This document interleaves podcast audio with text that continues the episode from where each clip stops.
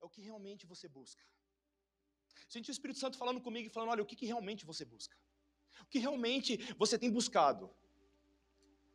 É uma pergunta difícil de responder. É uma pergunta que não é fácil, e eu fiquei pensando. Mas ao longo dessa, dessa palavra a gente vai tentar entender isso, vai tentar responder essa pergunta. Abre lá sua Bíblia, lá no, no, Evangelho de Lucas. Lá no Doutor Lucas, no capítulo 17. 17, versículo 11. Abre lá, deixa sua Bíblia marcada e daqui a pouco a gente vai falar um pouquinho sobre isso. A gente vai ler esse texto e vai tentar conversar sobre isso.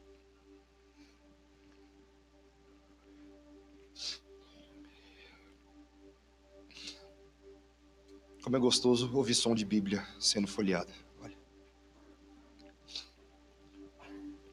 Eu não sou tão velho, mas na minha época a gente não tinha tablet, não tinha celular. Né? O máximo que a gente tinha era uma Bíblia de papel, tinha uma Bíblia pequenininha, parecia uma Bíblia do agente secreto, era bem pequena. Mas eu folheava ela e ela até o dia que ela se desfez de tanto usar. A minha tá quase se desfazendo, já perdeu a marca-página, tá toda rabiscada. Mas é, tem umas oito Bíblias lá em casa, umas oito, né? Mas eu sempre uso essa. Né? Eu gosto dessa daqui, de usar essa NV. Vamos lá. Deixa marcadinho aí, Lucas 17, vou falar um pouquinho, eu quero introduzir o que a gente vai falar. Quem me conhece um sabe que eu gosto de esportes. Né? Eu, eu, gosto de esportes, não só de futebol, eu sou brasileiro como todo brasileiro, e assim, são raros os brasileiros que não gostam de futebol. Eu gosto de esportes, eu gosto de assistir, eu gosto, sabe, de, de saber eu herdei isso do meu pai. Meu pai, ele, ele, é um homem que ele assiste qualquer tipo de jogo passando na televisão, né? Não precisa ser o time dele de coração, né? E, e, sendo um time do coração, eu sou bem bíblico quando a Bíblia diz ser de santos, quando, quando eu sou santo. Tá? Vocês já pegaram aí. Então eu gosto de, eu gosto de esportes, eu sou, sou, é, é, sou santista, não sou fanático, não brigo por causa de, de time. Até porque quando o meu time estava na pior, era a época que eu era mais zoado, que era época de escola. Eu era criança, adolescente, meu time estava na pior. Depois ele só melhorou depois que eu cresci, não tinha mais ninguém para zoar. Então, mas beleza, eu passei essa fase. Né, Jesus me ajudou. E sempre eu gosto de assistir não só o jogo em si, mas eu fico assistindo depois, eu fico assistindo as entrevistas, eu sou meio... Eu, eu gosto de ficar vendo o que os jogadores falam, a, a, forma como eles falam, e eu pego os detalhes, eu, eu gosto disso, né? Talvez não seja muito normal, isso é o fato, mas eu gosto de assistir isso daí. E o que é engraçado é que os jogadores, sempre quando termina uma, é, uma entrevista, eles começam a falar: não, olha, não, parabéns para o time, parabéns para o técnico. E o que eu acho mais interessante ainda é quando alguém termina e, e, começa a falar: não, toda honra, toda glória ao Senhor Jesus, não, veio, foi de Deus que nos ajudou, tal, que tira o foco deles mesmo, né? Que, que demonstra que não foi ele que fez, que não é que não é a força do time ou a força do, daquele atacante que fez o gol que, que salvou o jogo, mas que é alguém maior do que ele que fez. Ele reconhece que não é, não é, não é por ele, não foi a força dele, não foi o que ele fez, não foi o que ele contribuiu, mas sim quem o fez no lugar dele. Eu acho bem interessante isso quando a gente para para reconhecer quem realmente nós somos e quem, quem fez por nós. E é baseado nisso que eu quero conversar um pouco com vocês sobre esse texto de Lucas 17, 11. Trazer algumas lições de Jesus para as nossas vidas sobre esse momento. É um momento de, de, de cura onde Jesus estava passando e, e cura alguns homens. E eu quero tirar algumas lições para as nossas vidas nesse dia. Lucas 17, de 11 a 19. A caminho de Jerusalém, Jesus passou pela divisa entre Samaria e Galiléia. Ao entrar num povoado, dez leprosos dirigiam-se a ele. Ficaram a certa distância. E gritaram em alta voz: Jesus, mestre, tem piedade de nós. Ao vê-los, ele disse: Vão mostrar-se aos sacerdotes. Enquanto eles iam, foram purificados. Um deles, quando viu que estava curado, voltou louvando a Deus em alta voz. Prostrou-se aos seus pés de Jesus e lhe agradeceu. E este era samaritano. Jesus perguntou: Não foram purificados todos os dez? Onde estão os outros nove? não se achou nenhum que voltasse e desse louvor a Deus, a não ser esse estrangeiro. Então ele lhe disse: Levanta-te e vá, a tua fé te salvou. Curva sua cabeça mais uma vez. Senhor, tu é a palavra. E nossos são os corações em que o Senhor, ó Pai, tem a liberdade de trabalhar nessa manhã. Pai, que o Senhor fale de uma forma tão sobrenatural sobre as nossas vidas que nós entendamos, ó Pai, qual é o nosso chamado, qual é o nosso propósito em Ti, qual é a Tua vontade para as nossas vidas. E que assim nós tenhamos, ó Pai, a certeza, ó Pai, a cada dia que o Senhor está à frente de tudo, que o Senhor é que faz tudo. Não é nada nosso, tudo é do Senhor. nós te honramos e nós te glorificamos nessa manhã. Amém. Nós começamos essa história com, com bastante, um contexto bastante conhecido. É Jesus andando na região da Galileia, na região de Samaria, Jesus andando, como eu estou fazendo agora, pelo púlpito, conversando com vocês, e com os discípulos, Jesus ensinando, falando sobre, sobre o reino, falando sobre o Pai, falando quem era Deus, o, o que viria acontecer. Esse é o contexto, Jesus sempre em movimento, né? Tem uma palavra que é estranha, que eu já falei, mas é chamado ensino peripatético, que é um ensino em movimento. Né? Antigo Testamento, Deus orientava seu povo a fazer o que? Olha, ensine o teu filho deitado, em pé, andando, em todo, pelo caminho, em todo momento. Inculca na, na cabeça da criança, ou seja, coloca lá dentro o, o ensino, para que ele não se desvie, para que ele cresça e entenda quem é o Senhor. Era mais ou menos o ensino. E Jesus entendia muito bem disso. Lembra que Jesus e o Pai são um. Jesus está ali andando, mesmo como homem, 100% homem, explicando, ensinando aqueles discípulos e a todos sobre o reino e sobre o que haveria de acontecer. Ele começa no capítulo 17, ele falando sobre várias coisas. Primeiro, como, como temos que ter com os nossos irmãos, o cuidado que nós temos que ter de ser retos e justos, no versículo 1 e 2. Ele fala sobre correção e arrependimento, no versículo 3. E também sobre algo que falamos muito e às vezes tem uma dificuldade enorme de praticar, que é sobre o perdão, que é o versículo 3 e 4. Se você depois leu o capítulo 17 de Lucas. Aliás, nós estamos em campanha bíblica da leitura desse ano. Então, eu tenho fé em Deus que você leia a Bíblia toda nesse ano. Que você tenha essa disponibilidade, essa coragem, essa ousadia. Que você lute com o sono, com o inferno para poder ler a Bíblia nesse ano.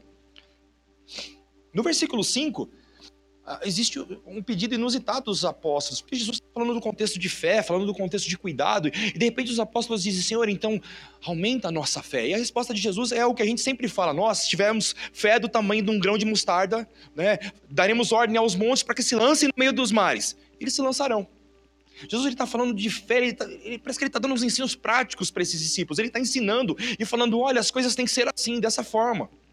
Sabe um pai quando vai ensinando a criança? Esse é o sentido. É Jesus ensinando nas mínimas coisas. É pegando na mão realmente falando: olha, se vocês fizerem dessa forma, as coisas acontecerão. Se vocês tiverem fé, se vocês tiverem coragem, se vocês tratarem bem, enfim, as coisas acontecerão. E Jesus está passando e passa por um vilarejo. Andando. E, e, de repente tem ali, a, digamos que tenha, sabe esses desenhos que tem uma encruzilhada, tipo do, do, do, do ia falar frajola, não é frajola? Do Papa Léguas, que tem uma encruzilhada que vai um para cada canto. Imagina que Jesus está passando por ali, tem uma, sabe, tem dois caminhos. Um está escrito Samaria, e eu acredito até que em Samaria estava escrito assim, não entre aqui, né? E Galileia. Galileia é a região de Jesus. A gente até canta, né? Galileu, Galileu, Jesus. Por Jesus ter, estar naquela região, ter nascido naquela região. Né? E Jesus de longe, ele passa por aquele caminho e, e por um vilarejo, e, e existiam homens ali leprosos. E segundo a lei, lá em Levítico, você vai ver que as pessoas que eram leprosas, elas ficavam afastadas do arraial do povo de Deus, porque eles eram considerados impuros, eles passavam pelo sacerdote, e se era detectado a lepra, eles tinham que ficar afastados, ficavam lá sete dias, voltavam para o sacerdote, se continuava mais 40 lá afastado, e assim, assim seguindo, eles ficavam afastados do convívio, eles não podiam se chegar a, a, a convívio nosso. Se entrasse um leproso aqui nessa manhã, segundo o contexto da lei, ele tinha que chegar gritando: leproso, leproso, leproso, para que as pessoas se afastassem dele. Para que ninguém chegasse perto dele, porque ele era considerado impuro. Era considerado que aquilo era uma doença que poderia se alastrar, poderia se afastar, se alastrar para as pessoas e as pessoas ficarem contaminadas também. Então o leproso tinha que ficar afastado. Jesus está passando por ali e de repente ele, ele se depara com uma cena. A Bíblia não relata se esse vilarejo ele era de pessoas que ficavam afastadas do arraial ou da congregação ou dos romanos, enfim, de onde eles estavam, mas o fato é que existiam ali dez pessoas na mesma situação. Dez leprosos, dez pessoas que eram consideradas indignas de estarem no meio do povo, dez pessoas que não deveriam estar porque tinham uma doença incurável.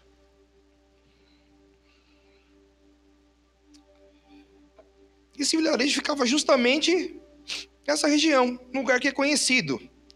Engraçado que você não vê é, um cuidado especial e você talvez o autor do texto ele não quis explicar muito sobre isso, justamente para dizer o que, qual era o poder de Jesus. E sabe o que é fantástico na palavra de Deus? Que, que às vezes a palavra de Deus ela não fala aquilo que a gente quer, fala aquilo que é essencial para as nossas vidas.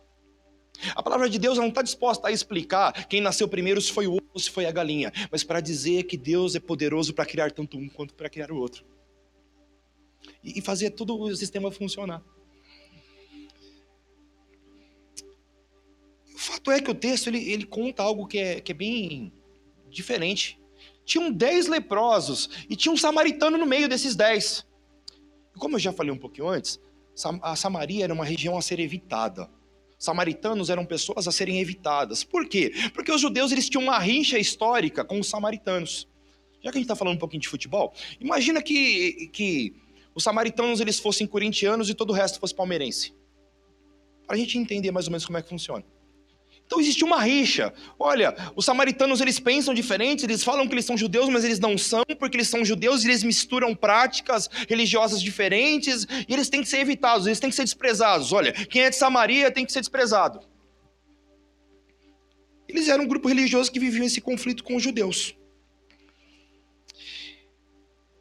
Existia muito contraste entre esses dois povos naquela região, né? Eles eram considerados uma seita, eles eram considerados que eles tinham feito um cisma, um racha com os judeus. E eles eram considerados até como pagãos. Se a gente pensar um pouquinho na questão de pagãos, o quanto o pagão era desprezado, Paulo, quando ele fala assim: olha, tenta reconciliar esse irmão. Se você não conseguir reconciliá-lo, considere-o como gentil ou pagão. Ou seja, afasta esse cara do convívio. Os judeus eles entendiam que, embora os dois fossem irmãos, irmãos, eles deveriam viver separados, eles não deveriam viver juntos. Jesus está passando de longe. Esses homens chamam por Jesus e, lógico, ele os responde. E os dez são curados. Nenhum é deixado de fora. E o engraçado é que, na situação difícil, não importa quem, quem é certo ou quem é errado, todo mundo está junto, né? O samaritano ele era desprezado pelo judeu, ele era lançado fora pelo judeu, ele era criticado, ele, enfim, era xingado, mas na hora da dificuldade está junto com os judeus, né? Os dez leprosos juntos. Se o texto parasse por aqui, nós já teríamos visto que Jesus ele é, ele é poderoso para fazer infinitamente mais. Ele já tinha curado e estava tudo certo. Mas eu, eu quero demonstrar, mesmo nesse texto, pelo menos três ações de Jesus que serviram para aquele dia, serviram para as nossas vidas no dia de hoje. Eu quero extrair desse texto alguns fatos feitos por Jesus para que a gente possa refletir responder aquela primeira pergunta que eu fiz logo no começo da mensagem. E, e a primeira atitude que eu vejo de Jesus, e você vai ver na maioria dos textos do Novo Testamento, você vai ver a ação de Deus no Antigo Testamento, que eu particularmente acredito que Deus ele se revelou de uma forma só, do, do, novo, do Antigo até o Novo Testamento. Você vai ver que quem toma uma atitude é o próprio Senhor. É o Senhor que toma essa atitude, é o Senhor que faz. Nesse texto, é Jesus quem lança a palavra. Essa é a primeira, primeira característica que eu quero dizer: é o Jesus quem lança a palavra. É Jesus quem faz. Quando nós dizemos que é, por Ele, por meio dele, para Ele são todas as coisas, é porque Ele está antes de tudo. Começo de Efésios, Paulo começa a contar e dizer um panorama do seguinte: olha, porque antes da fundação do mundo, ele começa a dizer antes, lá na eternidade passada, Deus já era. Jesus já estava. João 1, quando fala que, que o Verbo estava com Deus e o Verbo era Deus, quer dizer que antes de todas as coisas, Jesus já estava lá, já estava atuando, fazendo, manifestando o seu poder, sua graça, sua bondade. Mesmo que ninguém visse, Jesus estava lá. Quando Deus dá ordem de fazer, nós façamos o homem segundo nossa imagem e semelhança, Jesus já estava lá, antes de todas as coisas. Jesus já era a palavra. E é Jesus quem lança essa palavra. E o texto não diz qual região eram aqueles homens, de onde eram, de que família pertenciam, apenas que foram atendidos. Coisa simples que a gente vê é que, primeiro, é o Senhor que está com seus ouvidos atentos. Como diz Isaías, que as misericórdias do Senhor elas são reais e que a cura foi dada a todos, independente de quem eram um questionamento de Jesus, não há um questionamento prático dizendo: olha, quem é você para que eu te cure? Quem é você? O que você fez? Simplesmente Jesus está passando. Ele é interrompido e ele para. Tá bom, se apresentam os sacerdotes. Esse era o costume também. Se você ler lá em Levíticos 14, se eu não me engano, é, é, Jesus vai dizer a palavra de Deus vai dizer o seguinte: aquele que está impuro, apresenta-te ao sacerdote. E o sacerdote vai dar. O sacerdote tinha até essa, essa função médica na época. Você se apresentava o sacerdote, se aquilo fosse impuro, se sua casa estivesse apresentando manchas, você chamava o sacerdote. O sacerdote ia avaliar. Jesus podia simplesmente, segundo a lei, não ouvi-los ou ser indiferente. Eles eram, sabe, homens impuros, mas Jesus não. Jesus está com os ouvidos abertos para ouvir a oração, para ouvir o clamor. E não era só naquela época que Jesus estava com os ouvidos abertos. Nessa manhã, Jesus continua com os ouvidos abertos para ouvir o clamor do seu povo. Nós cantamos agora há pouco, né? Que Ele é, esse é quem Ele é o Deus de milagres, o Deus de promessas, é, é aquele que caminha no deserto. Se a gente pegar o texto de caminho no deserto, que é Êxodo, você vai ver Deus durante 40 anos cuidando de um povo que era rebelde, que era obstinado, que fazia tudo errado. Mas Deus, mesmo assim, mandava a, a, a coluna de fogo à noite, mandava a nuvem durante o dia, mandava maná, mandava codorniz, tirava a água da rocha, e Deus continuava sendo Deus. Não importava que o povo fosse todo ao contrário, que o povo virasse as costas para Deus, se prostituísse com outros deuses. Deus continuava sendo Deus e fiel à sua palavra. Deus não se contradizia. Se algo que Cristo faz para as nossas vidas nos dias de hoje é lançar a sua palavra, é dizer para que nós estejamos firmes nele, porque ele é fiel em cumpri-la. E quando Jesus lança a sua palavra, as coisas mudam. Quando Jesus lança sua palavra, as coisas se transformam. Quando Jesus lança sua palavra, não existe nada que esteja errado que não seja consertado. Não existe situação difícil, não existe dor que não cesse, porque é Jesus quem lança a palavra. Mateus 8, de 5 a 8, tem um, tem um exemplo bem claro disso. Vai falar de um homem, de um homem que procura Jesus. Se você quiser abrir, Mateus 8, versículo de 5 a 8. Jesus está no meio do povo, ainda no meio do povo, curando, ensinando, explicando, e de repente Jesus ele é, é, é interrompido no meio desse povo, em uma outra situação. E diz que Jesus em Cafarnaum dirigiu-se a ele um centurião pedindo-lhe ajuda. E disse: Senhor, meu servo está em casa, paralítico, em terrível sofrimento. Jesus lhe disse: Eu irei curá-lo. Respondeu o centurião: Senhor, eu não mereço receber-te debaixo do meu teto, mas dize apenas uma palavra, e o meu servo será curado. É a palavra do Senhor. Talvez esse homem só soubesse da fama de Jesus, mas ele sabia que Jesus não precisava ir lá, apenas a palavra de Jesus ia curá-lo. A palavra de Jesus ia transformá-lo. Eu quero te dizer nessa manhã, Jesus, você pode não estar vendo Jesus nessa manhã, você pode não estar vendo Jesus caminhando no teu meio nessa manhã, mas a palavra do Senhor está aqui, é viva e eficaz. E se ele é vivo e eficaz, ele faz porque ele cumpre aquilo que ele prometeu. Jesus não é homem para que minta, nem filho do homem para que se arrependa. Que a palavra dele é real, é pura, é santa. Se Jesus prometeu, ele vai fazer. E a palavra ela está sendo lançada nesse dia. Nós estamos dispostos a ouvir a palavra do Senhor? Nós estamos dispostos a ouvir o Senhor dizendo: vai e faz, seja curado, seja abençoado, seja transformado. Você está disposto a ouvir a palavra do Senhor nessa manhã? Você está disposto a ouvir o que o Senhor tem para a tua vida? Você está disposto a ouvir o que o Senhor quer para a tua vida? Aí é uma resposta pessoal de cada um. Se você está disposto a ouvir do Senhor, eu quero te dar uma boa notícia também. Às vezes a gente precisa falar com o Senhor, é Jesus quem está disposto a ouvir. Se é Jesus quem lança a palavra, é o próprio mesmo Jesus que está disposto a ouvir. Voltando lá para o texto. Jesus está passando. E, e, eu sou bem distraído. Eu sou bem distraído na rua. Eu tenho foco, às vezes, e alguns irmãos já viram. Eu tenho foco em uma coisa e eu estou andando e eu fico pensando naquilo, né? Não vou nem falar de longe, porque de longe já tem um problema da visão, que já não enxergo direito de longe. Eu tirar óculos, se vocês me verem sem óculos e me cumprimentar e eu não fizer nada, é porque eu não estou enxergando, né? Mas eu, eu, fico focando numa coisa e eu vou até, eu fico pensando, eu me desligo do mundo, do que está acontecendo do lado. Eu, eu fico pensando só naquilo que eu preciso fazer. E o fato é que Jesus ele estava ensinando, ele estava falando, ele estava cuidando daquilo, ele, ele, não deixou o foco dele. Mas quando ele passou, ele escuta os gritos daquela, daqueles homens. Ele escuta os homens dizendo: Olha, Senhor, mestre, Jesus, mestre, nós precisamos de ajuda, nós precisamos ser curados. E perto ou longe, Jesus estava ali. Vendo ou não, Jesus estava ali.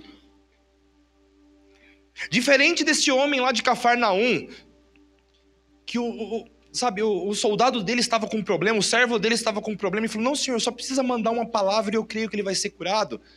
Jesus ele estava passando por ali. E quando Jesus morre, ressuscita e deixa o Espírito Santo conosco, quero te lembrar que Jesus está todo o tempo conosco. Que o Espírito Santo habita em nossas vidas. E todos os dias ele está conosco, ouvindo a nossa oração, interpretando a nossa oração. Ele está todo o tempo junto de nós. Às vezes a gente pede tanto, ô oh, Senhor, vem neste lugar, tá? O Senhor está nesse lugar. Tanto lugar no mundo, tanta casa bonita que Deus tinha para habitar, resolveu habitar na minha vida e na tua vida. E é todos os dias. Não é todos os dias assim, dia sim, dia não. É como Jesus disse, todos os dias até a consumação dos séculos.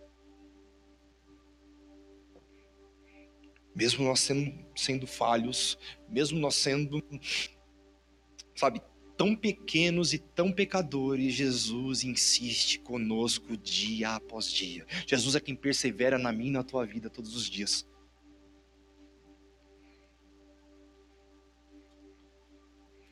Se Jesus estava ali, perto ou longe, nessas situações, a gente pode ter certeza que Jesus estando na minha vida, na tua vida, coisas novas acontecem.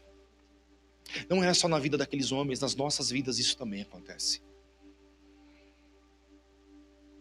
Marcos 10, 46 e 47. Um texto bastante conhecido. Lá o filho de Timeu, ou Bartimeu.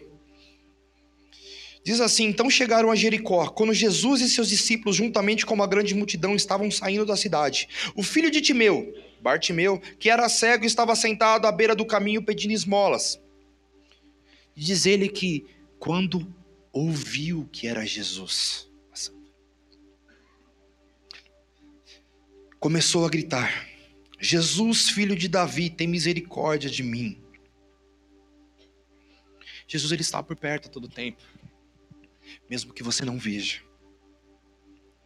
Mesmo que você não ouça todos os dias, que você sabe que você não tem essa percepção de ouvir a voz de Deus, que você acha isso loucura ouvir a voz de Deus. Jesus está todos os dias conosco. E é Ele quem está disposto a nos ouvir. Assim como ele é ele quem lança a palavra, é ele quem está disposto a ouvir, todos os dias. Jeremias capítulo 33, versículo 3, ele expressa da seguinte forma a palavra de Deus. Deus falando com Jeremias diz assim: Jeremias, clama a mim. Deus falando, clama a mim e responder-te-ei, e anunciar-te-ei coisas grandes e firmes de que não sabes. É Deus confirmando. Na versão da NVI ele diz assim: clama a mim e eu responderei, e lhe direi coisas grandiosas e insondáveis que você não conhece. Deus ele está disposto a se revelar para as nossas vidas. Mas nós temos que estar dispostos a buscá-lo todos os dias a ter o foco em Jesus, ter o foco no Senhor e dizer: Senhor, eu preciso da tua presença, eu preciso cada vez mais, eu preciso entender a tua vontade, entender o teu propósito, entender o teu querer, entender o teu chamado para a minha vida.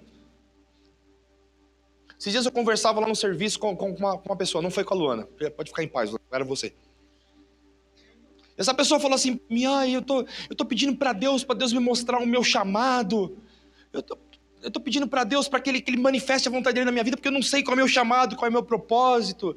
Mas lá na igreja não tem quem toque, lá na igreja não tem. Começou a falar várias situações. Eu falei, simples, você já sabe o teu chamado é servir a Deus de qualquer forma.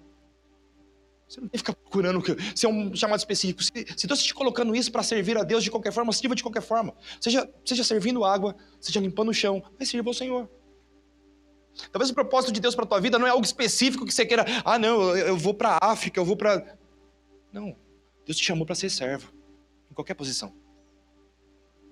Deus te chamou para servi-lo. E servi-lo não quer dizer que seja algo específico, mas só o fato de você servi-lo, ele vai direcionar todas as coisas que são necessárias. A gente fica procurando tanto, tanta coisa. Ah, não, eu vou, vou, vou para Deus, mas eu quero fazer tal coisa, eu vou me preparar para isso. Se prepare com a palavra, se prepare em oração, se prepare em jejum, se prepare buscando o Senhor. O resto ele acrescenta. Mateus 6,33, buscar pois primeiro lugar o reino de Deus e a sua justiça, e todas essas coisas serão acrescentadas. Está falando de comida, de bebida, do que é simples. Ele vai te acrescentar, o resto também ele vai te acrescentar. A direção quem dá é ele. É ele quem foca o propósito. Não é a gente. A gente tem que tirar das nossas mãos aquilo que é do Senhor. A gente tem que tirar das nossas mãos aquilo que é dele. Simplesmente se entregar e falar: Senhor, eu estou aqui. Simples, mais nada. A gente não tem que pensar o que vai ser no dia de amanhã. Ai, Senhor, mas amanhã, eu estou entregando hoje e amanhã, então e não entrega. Desculpa, não entrega. Confia, se entrega, confia no Senhor que é Ele que vai fazer. A entrega que é pela metade, ela não é entrega absoluta. Quando Deus nos chama, eu, eu, acho, eu acho tão, tão simples quando Jesus chama os apóstolos. Tá lá, tá lá Pedro, tá Tiago, tá João, eles estão no barquinho. Jesus fala: vem. O que, que eles fazem? Desce do barco e vão. Simples assim. Não tem um questionamento. Você não vê um texto desse falando: Senhor, não, mas espera aí, eu estou pescando. Amanhã cedo eu preciso mudar. Eu preciso. Amanhã cedo eu tenho que pagar a conta. Sabe a conta de águas? Então, não. Eles descem do barco e vão. Deus nos chama nessa manhã para sermos dele. E simples assim. E nunca esperar o que vai acontecer amanhã, é deixar que Deus faça no amanhã. Simplesmente porque Ele está com os ouvidos abertos. É Ele que nos ouve. A partir do momento que você fala, Senhor, está aqui nas tuas mãos, é com Ele, não é mais comigo, é com Ele.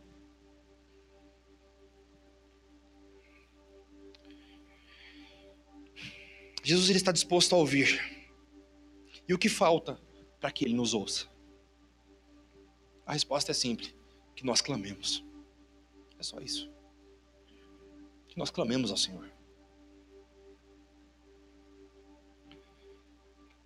Nós falamos muito de oração. E às vezes nós, somos, nós murmuramos e falamos e ouvimos pessoas falando assim: olha, mas por que eu preciso orar para o Senhor se Ele sabe o que eu preciso? Ele sabe das coisas que eu preciso. Sabe por quê? Porque nós mesmos não sabemos aquilo que nós precisamos. Nós não sabemos o que Deus precisa manifestar nas nossas vidas. Então a gente precisa orar todos os dias para entregar a responsabilidade para o Senhor. Olha, eu não sei como fazer. Eu sou, eu sou fraco, eu sou falho, eu sou pecador. Mas o Senhor é poderoso, o Senhor é santo. O Senhor sabe cuidar de mim. Por que, por que, que existe essa analogia de se entregar como uma criança? Por que, que a criança, delas é o reino de Deus? Porque a criança é inocente, ela simplesmente ela faz. E a gente quer ser adulto na presença do Senhor. Achar que sabe de tudo, sabe todas as coisas. Esses homens, eles não, eles só sabiam da fama do Senhor, eles estavam afastados, eles estavam lançados fora da cidade, eles estavam com problema, com lepra, enfim, todas as situações estavam contrárias, mas eles sabiam que Jesus poderia fazer algo diferente. E o que, que eles fizeram? Clamaram. Só clamaram.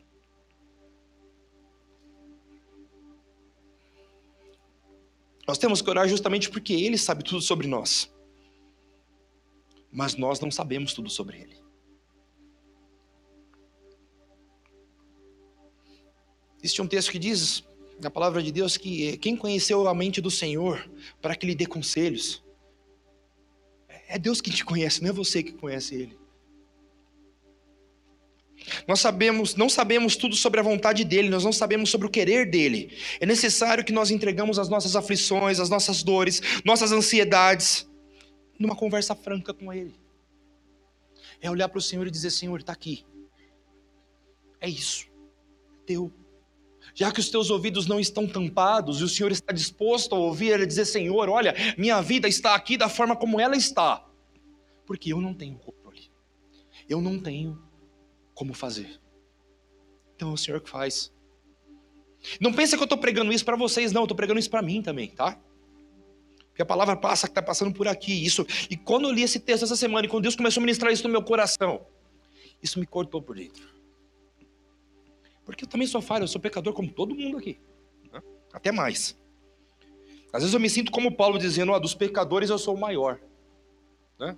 Se Paulo, que era aquele homem usado por Deus, o homem que mais escreveu cartas no Novo Testamento, o maior teólogo do Novo Testamento, ele fala assim: olha, dos pecados dos quais eu sou o maior pecador, você imagina de mim. Sou necessitado da graça de Deus, sou necessitado do amor de Deus, sou necessitado do poder de Deus, sou necessitado da cura de Deus todos os dias da minha vida.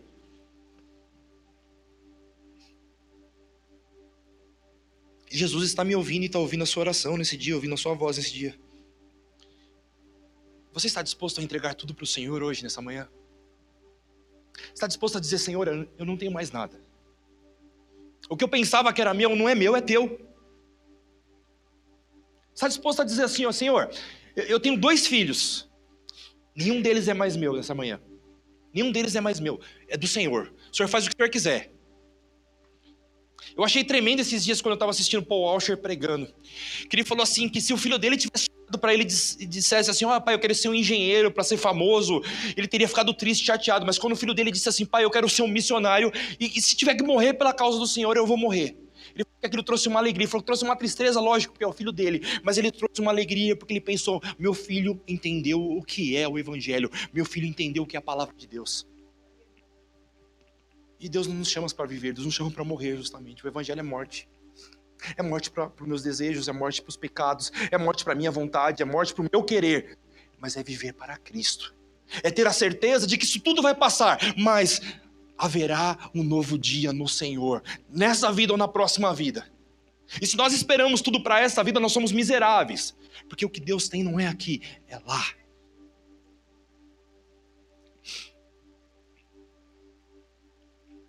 Você esteja disposto a entregar tudo para o Senhor nesse dia.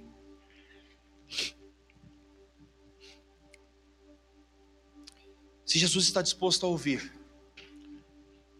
uma terceira característica que eu quero te dizer nessa manhã, eu quero que você guarde bem essa característica. Jesus é quem está disposto a curar. Tudo seria, sabe, tudo seria muito tranquilo se Jesus chegasse naquele momento e falasse assim: Ah, não, eu não, eu não quero curá-los nessa manhã. Eu entendo que se Jesus fizesse isso também, ele não deixaria de ser menos, não seria menos Deus, menos poderoso. Não. Mas simplesmente Jesus olha para aqueles homens e está disposto a parar, a ouvir aqueles, o que, ele, que eles queriam, o que o coração deles precisava naquela manhã. Naquela manhã ou nessa manhã, não sei se era manhã, tarde, mas enfim. Vamos pensar que era de manhã. Haviam dez leprosos, dez homens desprezados, lançados fora do convívio familiar, do convívio social. Eles não tinham nada. Eles eram sustentados pela misericórdia de quem deixasse algo para eles comerem. Não tinha ninguém que fizesse comida para eles. Não tinha micro-ondas naquela época. Não tinha carne pronta da Swift aqui na Coop para eles comprarem. Não tinha nada disso. Só tinha misericórdia de pessoas que deixavam comida para eles lá. Não tinha um pacotinho, não tinha, não tinha bolacha gente compra, né? Tá com fome, compra uma traquinas. Não tinha nada disso. Mas o fato é que naquele dia algo diferente acontece. Jesus passa daquele lugar. Eu volto a dizer, onde Jesus passa, as coisas mudam. Onde Jesus passa, as coisas se transformam. Aonde Jesus está, nada fica do mesmo jeito que é. Se Jesus está na tua vida através do Espírito Santo, as coisas não devem, não podem, não tendem a ser como são. As coisas têm que mudar. Pode ser pesado pensar assim, mas onde Jesus está, há transformação. Eu acredito, eu acredito muito numa transformação do evangelho que é de dentro para fora e não de fora para dentro. Eu já vivi isso num passado. Eu lembro que eu chegava na igreja, as pessoas ah, levantavam a mão no domingo, ah, eu aceito Jesus, choravam. Aí na segunda-feira estavam de terno e gravata. E eu olhava para Fabiana triste e eu falava: Meu, isso não é transformação, isso não é evangelho. Rodrigo sabe disso. Rodrigo e a Fernanda sabem disso. E eu, sabe, eu ficava triste, eu falava: Meu, isso não é transformação, isso não é mudança de caráter, isso não é mudança de atitude. Porque do mesmo jeito que na segunda-feira se dizia convertido, na terça-feira já não era mais.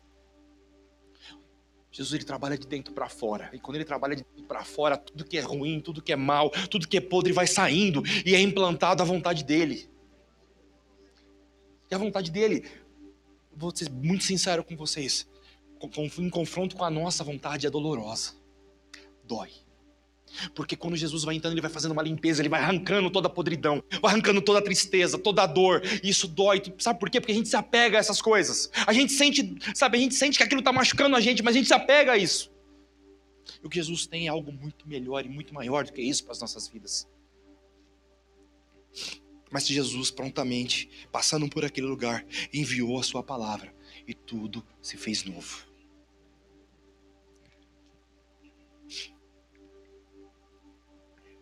Eu penso que se Jesus me curasse de algo que me afastasse de um convívio, que me deixasse longe, eu seria grato, eu falaria do seu amor, eu sairia testemunhando, contando de.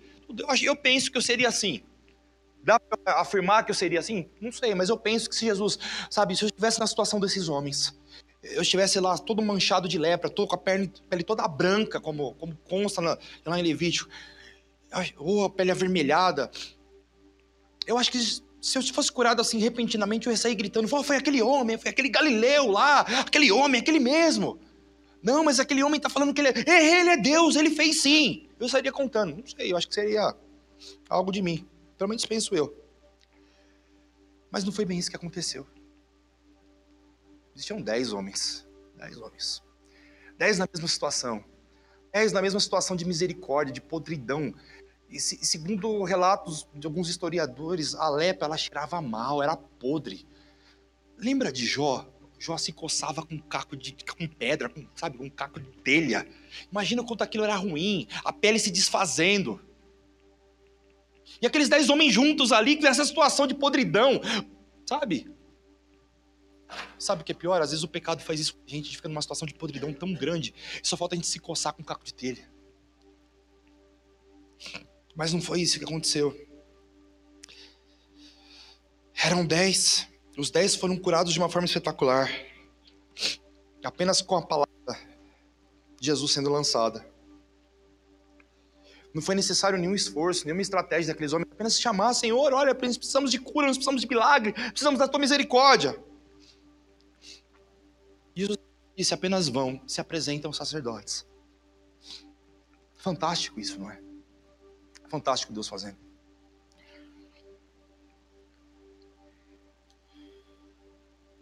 Eu quero voltar a enfatizar que Jesus está disposto a curar. Porém, mais do que curar, ele tem para as nossas vidas é muito maior. Nove homens não entenderam que Jesus, quem Jesus era, na verdade. Apenas um volta e vai falar com Jesus, vai agradecê-lo, vai louvá-lo, vai dizer, Senhor, obrigado. Eu não sei as palavras exatas que ele usou, se ele saiu chorando, mas diz que ele se prostra e, e louva ao Senhor pelo que aconteceu. Lá no versículo 15, o que, que diz? Um deles, quando viu que estava curado, voltou louvando a Deus em alta voz, prostrou-se aos pés de Jesus e lhe agradeceu. E este era samaritano.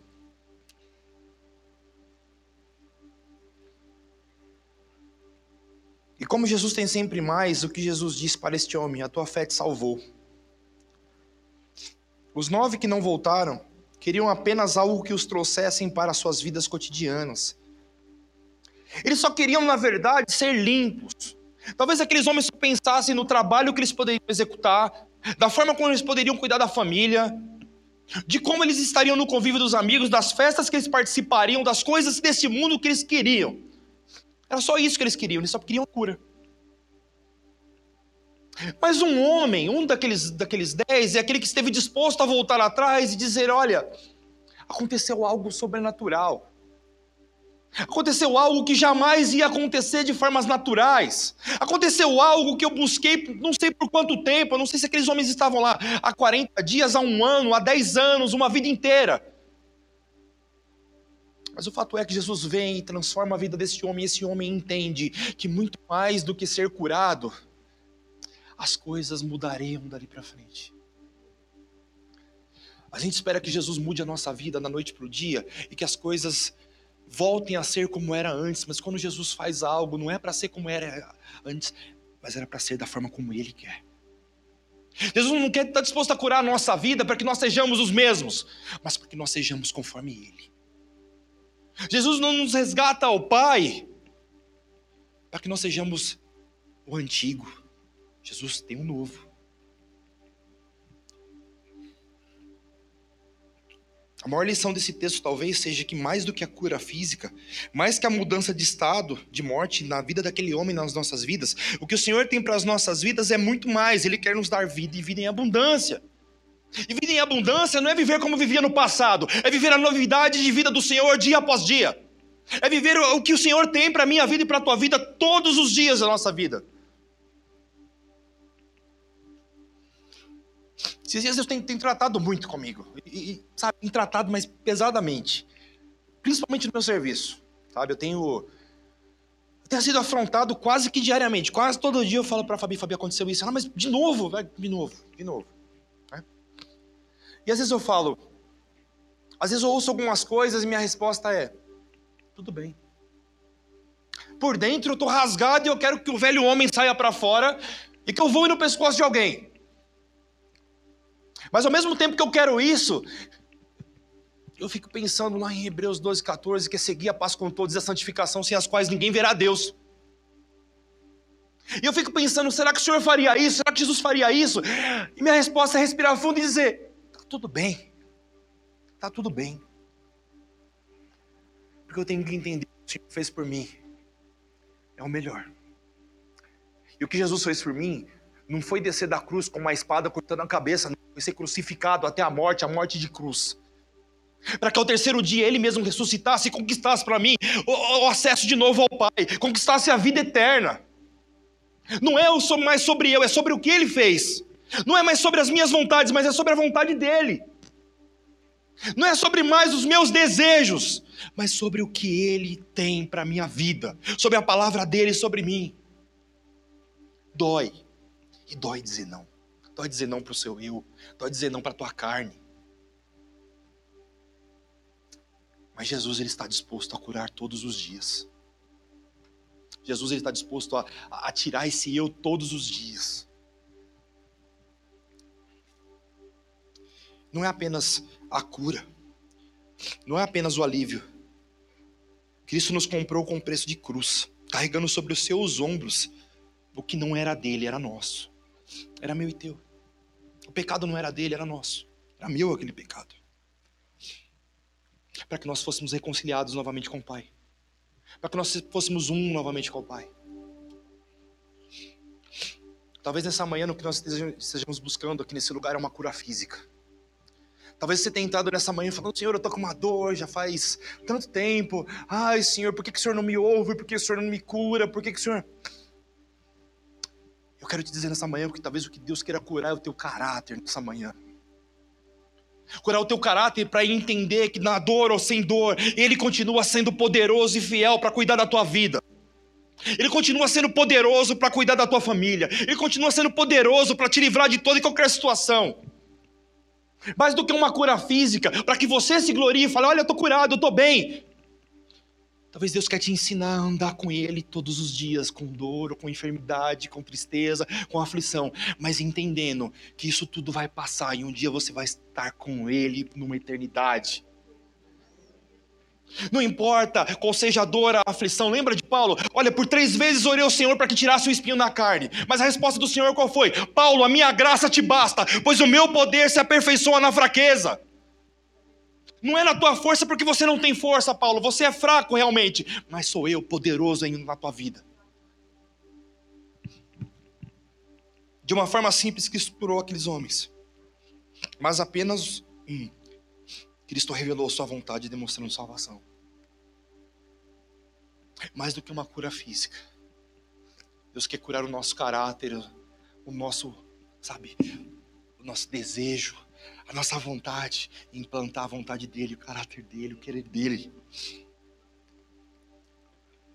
Será que nós estamos, voltar pra, estamos dispostos a voltar para Cristo hoje, dando louvor pelo que Ele já fez por nós? Será que nós estamos dispostos hoje a chegar para Cristo e dizer: Senhor, não importa o que aconteça, eu te louvo da mesma maneira, pela cura ou sem a cura? A glória seja ao Senhor. Será que nós estamos dispostos no dia de hoje a fazer como Jó? Né? Deus deu, Deus tirou. Bendito seja o nome do Senhor em todas as coisas. Mais do que uma cura física, Jesus quer curar o nosso caráter nessa manhã.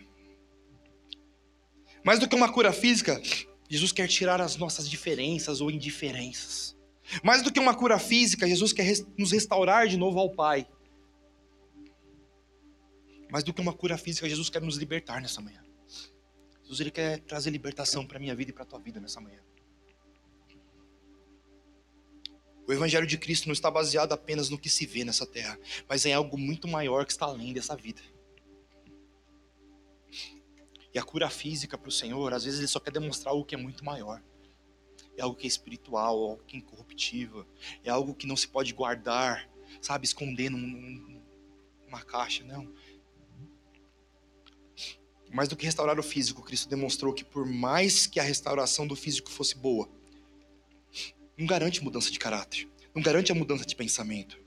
Mais do que a cura física, é necessário ter os sentimentos fundamentados e entendidos no Senhor. Romanos 12 é transformar a mente, é viver o que é melhor do Senhor, é entender a vontade dele para a tua vida. Você pode ter entrado aqui nessa manhã com uma enfermidade pedindo uma cura para o Senhor, e o Senhor está disposto sim a curar, eu creio nisso. Mas mais do que curar, o Senhor quer que você esteja nele e viva nele, sabe, todos os dias da tua vida. E novidade de vida. Mais do que uma cura, o Senhor tem para você a restauração. Mais do que a cura, o Senhor tem para você novidade de vida. O Senhor quer que você seja realmente dele. Como diz o texto de Cantares, eu sou do meu amado e ele é meu. Simples. Sem, sem, sem nenhum, sabe, sem nada no meio. Ser do Senhor e o Senhor seu.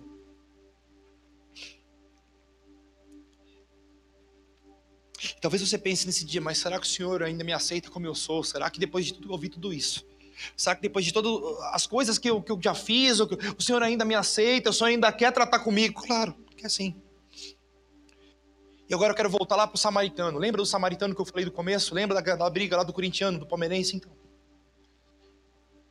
O único que voltou justamente era o desprezado. O único que voltou era aquele que estava fora do convívio. O único que voltou não era aquele que se dizia filho de Abraão e batia no peito, eu sou salvo porque eu sou filho de Abraão. Não, o único que voltou era aquele que estava lançado fora, que era rejeitado pelos próprios irmãos de Jesus. O único que foi restaurado e que reconheceu foi justamente aquele que já estava lançado fora.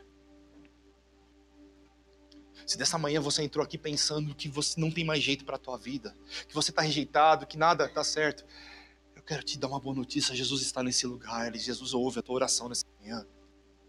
E o que Jesus está, vai fazer hoje nessa manhã é curar o teu caráter, é curar o teu ser. E por que não, talvez, curar o teu, teu físico nessa manhã? É Ele que é poderoso. Se essa for a vontade dele nessa manhã, você vai sair daqui curado, restaurado, limpo pelo Evangelho do Senhor. Quero chamar o louvor para subir.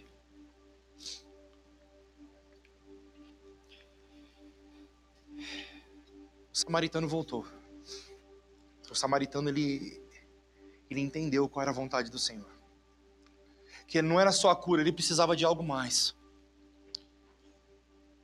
Eu vou cantar uma canção que é, que é bastante conhecida e fala justamente de cura, fala de libertação, fala do poder de Deus sendo manifesto na vida de alguém. Eu quero te convidar durante essa canção, durante esse tempo, a refletir no Senhor, qual é o teu propósito. Eu quero te convidar responder aquela pergunta que eu fiz no, no começo: o que, que realmente você tem buscado? Você tem buscado só a cura do Senhor? Você tem buscado a presença do Senhor? Você tem buscado a vantagem de, de, estar com o Senhor ou tem buscado o privilégio de ser chamado de filho? Essa pergunta que eu te deixo nessa manhã, o que realmente você tem buscado? Que Deus fale com você nesses dias. Que você entenda qual é a boa, perfeita e agradável vontade do Senhor para a tua vida. Curva a sua cabeça.